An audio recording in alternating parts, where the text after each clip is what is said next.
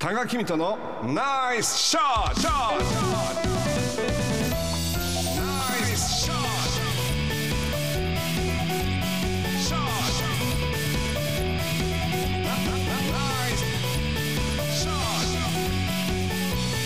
ナイスショットこのコーナーは多賀さんが普段気になることや伝えたいことをお話ししています。え現在ポッドキャストで配信中です。スマホやパソコンでポッドキャストのアプリをダウンロードしてどうぞお楽しみくださいこ。のおかげであの久しぶりの友達からポッドキャストで多賀君の声聞いたよってね嬉しいですね。言っていただいたりまるでなんかこれあのこれ全国放送の有名な人が喋ってるようなコーナーじゃないですかなんとなくね。えこういうテーマ曲もあって なんかポッドキャストにい入れていただけるなんて。本当ありがとうございます。ありがとうございます。はありがとうございます。で、まあ、今回は、あの前もちょっとお話ししたことあるんですけど、はい。僕が大好きな、まあ、経営学の、まあ、キャリアの理論で、えーハプンズセオリーってあるんですね。日本語に言うと計画された偶然性という、まあ、矛盾してるじゃないですか。計画されてるけど偶然性、でも偶然なんだけど実は計画されてたんだよという考え方で、はい。えーあえてなんで今日もこの話をしようかなと思ったのはまあ今あの大学を卒業してあの新社会人になった人が初めて職場でこんなことがあったっていうふうにうちのアルバイトの子が、まあ、東京行ったことが山陰行った子が連絡くれてすはい。ごい嬉しいんですけど、うん。やっぱり壁にぶち当たったり人間関係にもあのいろいろ感じることが多かったり。まあ社会人になると違いますからね。違いますよね。うんで思ってたような会社であったっていうまあウキウキした連絡があれば、うんうん思ってたのと違いましたっていうのもあって、はいまあそういった場合はまあが頑張れとしか言いようがないんですけど、まあ、そういう人たちにまああの送る言葉としてもこの計画された偶然性っていう言葉はすごくいいんじゃないかなというんですけどこれの考え方個人のキャリアまあ、キャリアっていうのはいろいろあると思う僕らの仕事もそうだし、まあ、人生そのものもそうなんですけどキャリアの8割は偶然の出来事によって決まっているという考え方なんですね。自分でキャリアプランを描いたりキャリアアップのために努力したりすることは無駄なのかというわけではないんですけどもともとこれはねゴールを決めないキャリアの考え方っていうふうにちょっと思ってくれたらいいと思うんですけどこの心理学者のアメリカのジョン・クランボルツ先生というのがいらっしゃいましてですね1999年に発表されたキャリアの理論でビジネスパーソンとして成功した人のキャリアを調査してまとめました。その人たちのターニングポイントの8割が本人が予想しない出来事によって今の成功があったっていうふうに回答してるわけです。だからえっ、と短期中期長期で例えばいつまでにこれをやろうっていうの全部をクリアしていったからこそ今があるというよりは5年前に例えばとめちゃんと会ったことによって今の僕が実はあるんですっていうようなえっていうようなことが人生には起こりうるんだっていうことが成功者のアンケートまあこれ統計調査なんでかなりの重みがあるまあその理論になりあなってるわけですね。で特に急速に経済のグローバル化が進んだり IT 技術の進歩が目覚ましい中未来に何が起こるか予想することがまあ難しくなってきます。まあ、社会や企業の状況は個人の意思ではまあコントロールもおなかなか難しいと。ましてや個人のキャリアも外的な要因外から自分だけではない外的な要因で計画した通りにはまあいかないことが多いですよねと、そんな時代背景で何をしたいかという目的意識に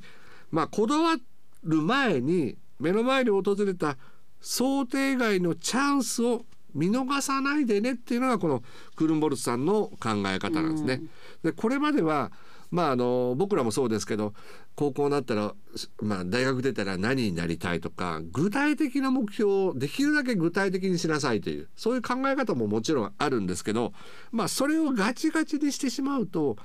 本当に自分にとってのチャンスっていうのをああもう私はこっちを目指してるからこのこれはもうちょっと触らないでいこうまあその判断もありだけど実はでいろんなチャンスがあなたの周りにはあるんで漠然とした目標でいいんじゃないですかっっていうことをまあクルンボルさんは説いています。これ3つのポイントがあって予期せぬ出来事がキャリアを左右することがあります。2つ目偶然の出来事が起きた時にそのできた時に起きた時に行動や努力で新たなキャリアにつなげなさい。その時に努力をしなさいということ。あと3つ目。何か起こるのを待つのではなくて意図的に行動して何かが起こるところに自分を置きなさい、ということがまあ3つの骨子になっています。ですから計画された偶然性というのは巨人個人のキャリアの8割は偶然から作られる。しかしただそれを待っている人にはキャリアは広がらないということなんです。予期せぬ出来事が起きた際に行動できるだけの準備をしたり偶然の出来事に遭遇すべくフレキシブルに行動することによってチャンスが生まれるということ。まあもうちょっと言い直すと明確なゴールは定めないとはいえ目標を立てること自体が否定されているわけではなくて目標に固執、まあ、こだわりすぎて可能性を狭めるよりは目の前のチャンスに気づけるぐらいの漠然とした目標の方がいいよというふうに成功者の体験談をまとめて説いているのがこの計画された偶然性。英語で happens セオリーっていうんですけどもね。それであの和訳されているこの論文が分かりやすく書いてるのは「その幸運は偶然ではないですよ」っていう本も出版されているので、ぜひ読んでもらいたいんですけども例えば何かを調べようと思って今だったらもう家に閉じこもってパソコンで全部できるじゃないですか。だけども僕らの頃っていうのは逆に図書館に行って調べるとか学校に行って先生に聞くって行動を起こしてきたからこそその図書館で出会った師匠の人の教えによってあこんな勉強だとかこんな本があるんだっていうことで出会いが生まれるっていうパターンがあった。だからまあパソコンで調べるっていう行動はまだいいかもしれないけど例えば場所を変えて自分が興味がある場所に行く。興味のある例えばアルフィーのコンサートに行く。そんなことでもいいんですよ。ただ待っているだけではなくて自分が興味があることにアンテナをいっぱい貼っといて遠くの目標は持っていいんですけどそれにこだわりすぎないでまあたまには寄り道も知ればいいんだけどまずは一歩を踏み出しませんか？っていう考え方です。例えば絶対に英語の先生になるぞというよりは人に英語を教えられるような人間になりたいなぐらいの方がもしかしたらその人にとってはハッピーな結果をまた自分が想定している以上の結果に結びつく可能性もありますということです。でこれまああの大学院でその、まあ、キャリアの理論を私はその、まあ、キャリア論っていうのが私の専門だったんですけど まあこれを一言でそのクルンボルスが言うのはあの宝くじは買わないと当たらない。だからまあ買わ買ってくださいと。あの買ってないのにああだこうだ言ってても当たらないんだよと。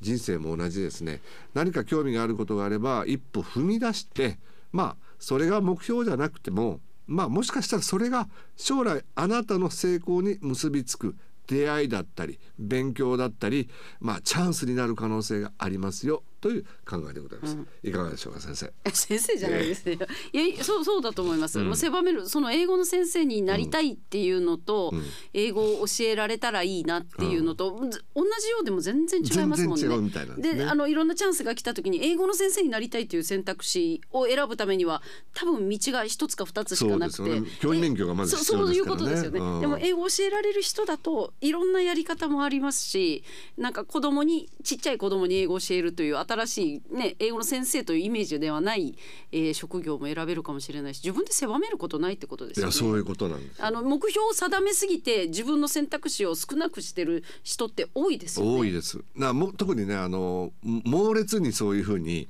教育されてる人たちっていうのは、ね、頑張りすぎる人頑張りすぎる人ね、うん頑張り方がちょっともったいないなと思う人っていますね。あだからね今トメちゃん言ってくれたから思い出したんですけどやっぱりその猛烈時代っていうのは僕らののまあちょっと上のがあるじゃないですか、うんその人たちを見てても思うんですけどあの24時間働けますかっていう CM があった時ぐらいまでやっぱりそういうふうに僕らもちょっとだけ接しているとやっぱり心を病んだりですね体を壊したりすることも多いんですけど、やっぱりそのこういう理論がある今の成功者から聞いてみると意外と漠然としていろんなことをチャレンジした中でこれがパッとつかめるっていうような感じっていうのはこれからの時代にはやっぱり向いてるんじゃないかなとも思うんですよね。うん。なんかそそのあんまり目標を定めるとそれが外れた時にガクーンってなってもうもう次に立ち上がる気力がなくなっちゃうと思うんですよ。なね。うん。なんでまあいいかこっちでもいいかっていう選択肢を残しておいた方が生きやすいかなっていう今の世の中は特にねもういくらでも選択肢若い方いっぱいあるんだから昔よりもね。どんどんどんどんやり直せばいいんですよ。うん。そうそう。そうすることによって本当の自分の可能性だったり、わあ自分ってこの環境にいると幸せなんだっていうのはやっぱり体験してみないと分かんないじゃないですか。この水曜日が僕はうわハッピーなんだって思えるこのスタジオにいるっていうのはやっぱり分かんないんですよね。やってみないとね。そそね。だからやっぱりこういろいろ巡り巡ってやっぱりそのなんていうのかな僕がここにいるのも一つの計画された偶然なのかもしれないしそのためにいろんな人に会ってお話したことによってまあ読んでいただけたっていうこともあるしね。だから皆さんあの本当人生ねお漠然とした目標を持った方がいいと思うんですけどこだわりすぎないでなんかいいなと思ったらちょっとつまみ食いしながらあこのまんじゅううめえなこのおはぎ美味しいなうわこんなのもあったっていうのがもしかしたら皆さんのキャリアにもプラスになるかもしれませんね。うんうん決めつけない決めつけない先を決めつけない大人も大人もそうかもしれないそうですすでねね。そういうことでいかがでしょうか？今日はあのおハプンズセオリー計画された偶然性についてお話しさせてもらいました。田中君とのナイスショットでした。